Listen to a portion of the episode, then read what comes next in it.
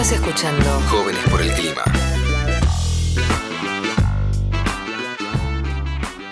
Y estamos en la columna que en el momento que estabas esperando, la columna de Juan. Juan, ¿cómo estás? ¿Cómo andas, Gastón? ¿Todo bien? Bien, muy bien. Niki, ¿cómo estás vos? Bien, me gustó la emoción. Estamos en el momento, en el momento que estabas esperando. Sí, sí, el Yo no sé que- quién lo estaba, quién lo estaba esperando, pero Nuestra comunidad, Juan, la comunidad que nos escucha, que vuelvo a repetir, si nos mandas un mensaje al Instagram, qué mundo nos dejaron, te llevas 200 pesos de regalo. Solo por escuchar, solo por confirmar que alguien nos escucha. Porque, como sabemos, no se puede confirmar, con- confiar en el organismo del Estado que dice cuántas visitas tiene y todo eso. Pero, pero bueno, se- según el coso ese, nos escuchan como 15.000 personas, pero es obvio que no nos escuchan 15.000 personas, porque si no sería una influenza. Vamos directo a la sección que yo tengo muchas ganas de escucharla porque eh, me interesa mucho todo lo que es el sector agropecuario, ahora en serio. Y, y bueno, Juan nos viene a contar sobre la sociedad rural. No es una empresa esta vez, es una organización, ¿no? es una organización empresarial. Este, antes de empezar quiero hacer un disclaimer de, de honestidad intelectual. Este, yo voy a presentar, les voy a contar una partecita de la historia de la sociedad rural, porque realmente es una, es una parte histórica de la Argentina, las instituciones más importantes este, de nuestra sociedad en toda su historia. Por lo tanto, una historia de sociedad rural eh, es más que una columna, digamos, ¿no? Eh, yo lo que me decidí centrar es en cómo interactuó la sociedad rural con la democracia. Ah. Es decir, este, con los distintos golpes, en realidad más, más con la dictadura, con los distintos golpes de Estado que hubo en la historia argentina. Porque me pareció interesantísimo, ya que la última vez hablamos de la forestal y de cómo esta empresa como que armó su propio Estado, este, ver cómo intervenía en el Estado esta, esta organización, ¿no? Me parecía muy interesante. Este, bueno, la sociedad rural fue fundada en 1866. Este, cuando la fundaron eran 12. Inmediatamente después fueron algo así como 100 y después 1000. ¿Y Eh, ¿Qué eran? Eh, pará, porque yo no sé un- una mierda de, de historia. ¿Ahí éramos españoles o no? No, 1866, ya hace 50 años que no éramos españoles. Este, ¿Y estábamos. estos qué eran? Pará, pará. ¿Y estos no eran tipo españoles latifundistas que se habían quedado acá o algo así? ¿Qué eran? Bueno, eran descendientes de españoles, como cualquier europeo que en ese momento estaba en la Argentina. Eh, eran en su mayoría de familias que habían participado en la Revolución de Mayo, este, en general del lado patriota, digamos, como por ejemplo los Martínez de Oz. Eh, a mí hubo cuatro apellidos de los 12 que, me llamaron la atención. Este, Eduardo Olivera, que hoy los Olivera realmente no sé qué rol cumplen, pero él era el presidente de esta primera asamblea de fundadores. Jorge Temperley, quien fue nada más ni nada menos que el fundador de Temperley. José Toribio Martínez de Oz, que fue el bisabuelo del ministro de Economía de la última dictadura militar. Y Francisco Madero, que fue el vicepresidente de Roca entre 1880 y 1886. Gente Este, influyente. gente muy, muy importante, de familias muy, muy importantes, que, que luego algunos de ellos siguieron teniendo efectos muy importantes en la historia argentina. Lo- entre 1880 y 1930 había eh, una identificación casi total entre la sociedad rural argentina y el Estado y, el- y los gobiernos. Este, por ejemplo, un historiador que se llama Peter Smith hizo una cuenta. Entre 1904 y 1916, el 70% de los diputados argentinos eran parte de la sociedad argentina. Este, sí. En ese momento, recuerden que era el voto cantado. Era, no, no era una democracia completa. eh, los que votaban, votaban cantados y muchas veces votaban presionados por los patrones de estancia. Entonces las elecciones las ganaba siempre el PAN, el Partido Autonomista Nacional, que era, uno podría decir, el organismo electoral de la sociedad argentina. Algo llamativo, sin embargo, es que en ese mismo tiempo, el 60% de los diputados de la UCR, que recién surgía, también eran de la sociedad argentina. Es decir, toda la élite política y económica del país en ese momento estaba ahí. Este, bueno, igual cuando el radicalismo terminó dando las elecciones en 1916, fue bajando su cantidad de miembros de la sociedad rural argentina hasta no ser más del 30% de los diputados radicales. Este, sin embargo, hay que mencionar que Alviar, el, que, el presidente que fue después de Irigoyen, no sé si ustedes recuerdan, pero Irigoyen 1916, Alviar 1922, Alviar era parte de la sociedad rural argentina. Y de los ministros de Agricultura de Irigoyen eran todos parte de la sociedad rural también. Sin embargo, con, con todas estas cosas positivas, digamos, para el ruralismo, fueron una parte muy importante del golpe de Estado de 1930. El, el, primer golpe de Estado que se le hace a un gobierno democrático en la Argentina, que se le hace Irigoyen en su segunda presidencia. Eh, Irigoyen vuelve al poder en 1928. Sucede en un lugar. ¿Quién, este, ¿Quién era el que hacía el golpe de Estado? En ese momento, Uriburu. Este, el 31 de agosto de 1930 era la exposición rural de ese año, ¿no? Como se hace, sigue haciendo hoy todos los años. Este, en toda su historia, solamente cuatro veces el presidente no había ido a la exposición. Esas cuatro veces había sido Irigoyen el que no había ido. Sucedió algo extraño. Llovía un poco, entonces la gente de la sociedad rural decidió mover de donde iba el presidente de la parte de afuera a la parte de adentro de la sociedad rural y restringió la entrada. A donde antes podían ir todos, es decir, la gente de la ciudad que iba a pasear por la, por la exposición, este, los peones del campo, los trabajadores de la, misma, de, de la misma exposición, de repente solamente podían ir socios de la sociedad rural. Y además llegó la noticia de que el presidente no iba a ir una vez más. El que fue, en realidad, fueron, fueron dos. Fue el intendente de la ciudad, José Luis Cantilo, y el ministro de Agricultura, Juan Bautista Fleitas. Cuando llegó Juan Bautista Fleitas en representación del presidente, el público, es decir, la sociedad rural argentina, los socios, empiezan a gritar que se vaya, que se vaya y muerte al peludo. Eh, peludo era como se le decía a Irigoyen eh, en esa época. Según Alperín Dongui, que es un historiador fantástico, dice, ese momento fue juzgado por muchos como el signo decisivo del derrumbe es decir, del golpe de Estado. Seis días después, de hecho, fue el golpe de Estado y comienza lo que se llamó la década infame. Este, el gobierno de Uriburu y el gobierno de Justo, que fue quien inmediatamente siguió, de, siguió Uriburu, este, tuvieron como ministros de la tuvieron ministros de la sociedad rural argentina. Por ejemplo, Luis Dujau, que fue presidente de la sociedad rural entre 1926 y 1928, y Federico Pinedo, que fue el ministro de Hacienda tanto de Justo como de Ortiz, que fue un presidente de la década infame posterior. Que además, este Federico Pinedo es el abuelo de mi expresidente favorito. O sea. Pinedo, que fue presidente durante 12 horas cuando Cristina no le quería entregar la banda presidencial a Macri, entonces se arregló eso. Fue un presidente favorito. Sí, fue presidente por 12 horas. Lástima que estuvo en contra del matrimonio igualitario y, del aborto, pero bueno, eh, temitas. Sí, sin embargo se mantiene. 12 horas no pudo hacer mucho. No, pero se mantuvo con mi presidente favorito por el hecho de duró 12 horas. Capo. En 1940. La verdad es que no lo sé, pero eh, yo creo que sí. Si yo creo que sí, pero habría que googlearlo. Ves. Este, en 1944, es decir, en 1943 termina la, termina la década infame, toma el, poder el gobierno de Farrell, que era un general.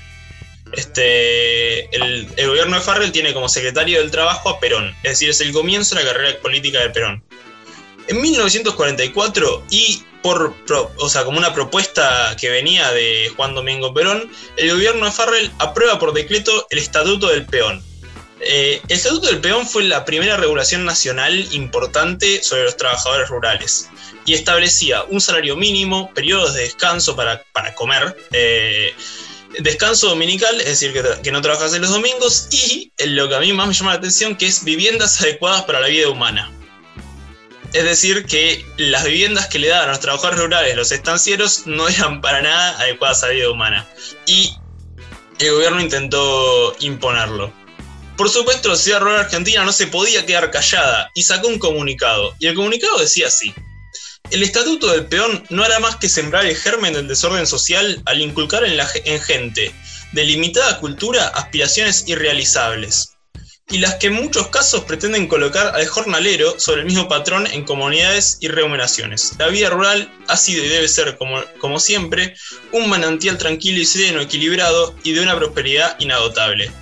Es decir, no queremos dejarle a la gente que viva en lugares aptos para la vida humana. Eh, no nos parece correcto que un trabajador rural viva así. Este, en 19... Sí, y en 19... Perón quería que no tuviesen que trabajar tipo más de 80 horas por día, que puedan dormir en una cama y que, y que, no sé, que tengan un momento para comer. Y la sociedad rural dijo, es darle derechos a gente que no los va a aprovechar. Exactamente. Ah, o sea, la relación entonces entre Perón y la sociedad rural empezó complicada.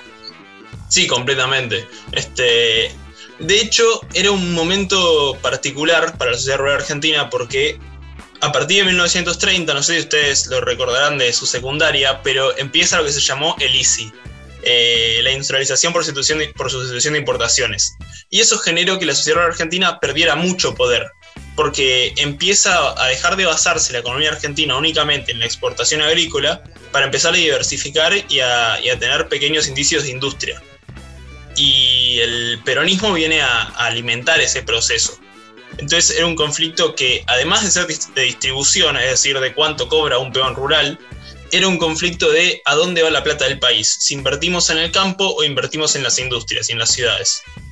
Este, en 1946 sale otra ley a la cual la sociedad rural se, Opone. se opuso, que es la ley del aguinaldo, que te da un sueldo más por, por año. Eh, la sociedad rural y otras instituciones empresariales arman un lockout, patronal, es decir, cierran sus propias empresas durante tres días, el 14, el 15 y el 16 de enero de ese año.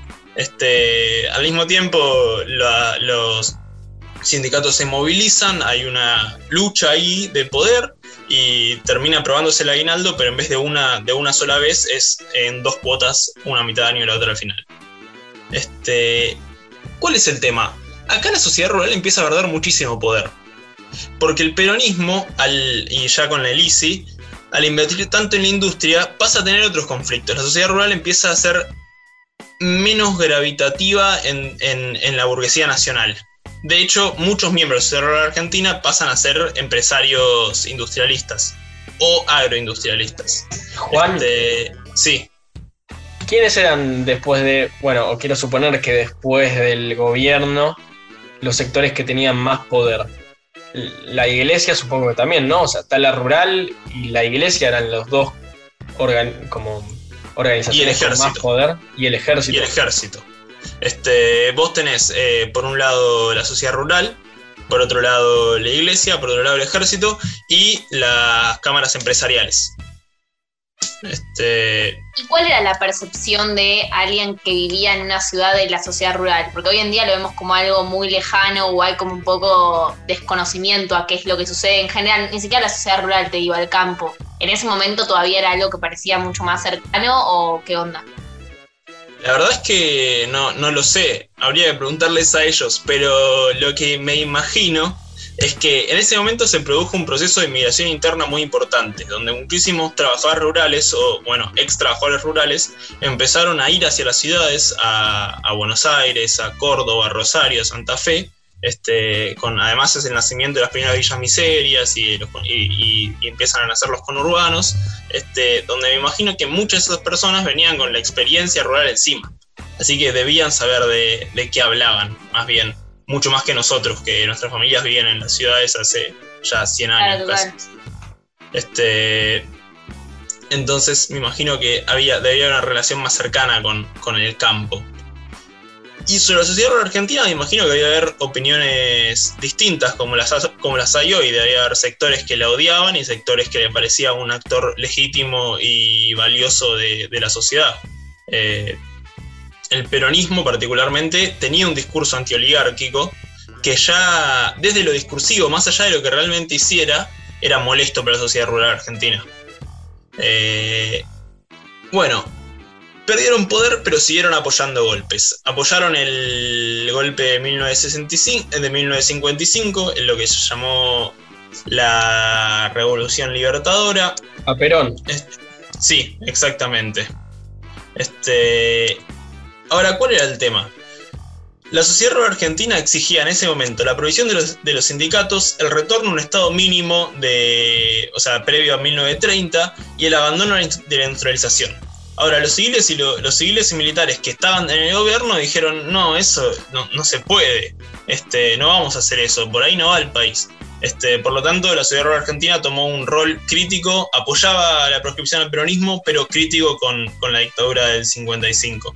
Este, después vino la dictadura del, 50, del, del 60, el golpe del 62 y el golpe del 66 nunca logró la sociedad argentina recuperar ese protagonismo. ¿Hasta cuándo? Hasta el 76.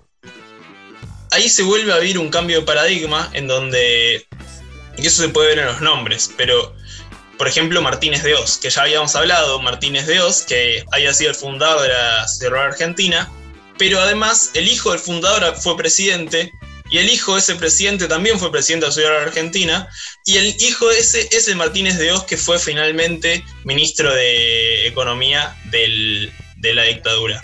También, la, también ocupó la Sociedad Argentina durante ese tiempo la Secretaría de Agricultura y Ganadería, que le correspondía a Jorge Sorreguieta, que Era, fue como casi una, una monarquía, no sé, como se pasó de hijo a hijo a hijo. Lo de la sociedad rural argentina, decís. Eh, a ver, hubo un montón en el medio, pero sí es una familia muy importante en la historia de la sociedad rural. Este, y fue llamativo que dijeras monarquía porque Jorge Sorreguieta, que en ese momento era el, secretario de Agricultura y Ganadería de la dictadura, que había sido director de la sociedad argentina, de la sociedad rural, es el papá de Máxima Sorreguieta, la reina de Holanda. Ah, tremendo, la sabías, era por eso que lo dijiste. la tenía ahí. Este, hay un comunicado que saca la dictadura en 1977 que tiene unos. Es, un comunicado de apoyo a, a la dictadura que dice: Un año después, luego de una horda de labor, varios e importantes son los logros materializados, se refiere a la dictadura. Sin embargo, queda mucho por hacer. Este, y hay una frase más que dice que es necesario apoyar a la dictadura por todos los medios que sea hasta que se cumplan todos sus objetivos, ya que estos objetivos son los objetivos de la nación.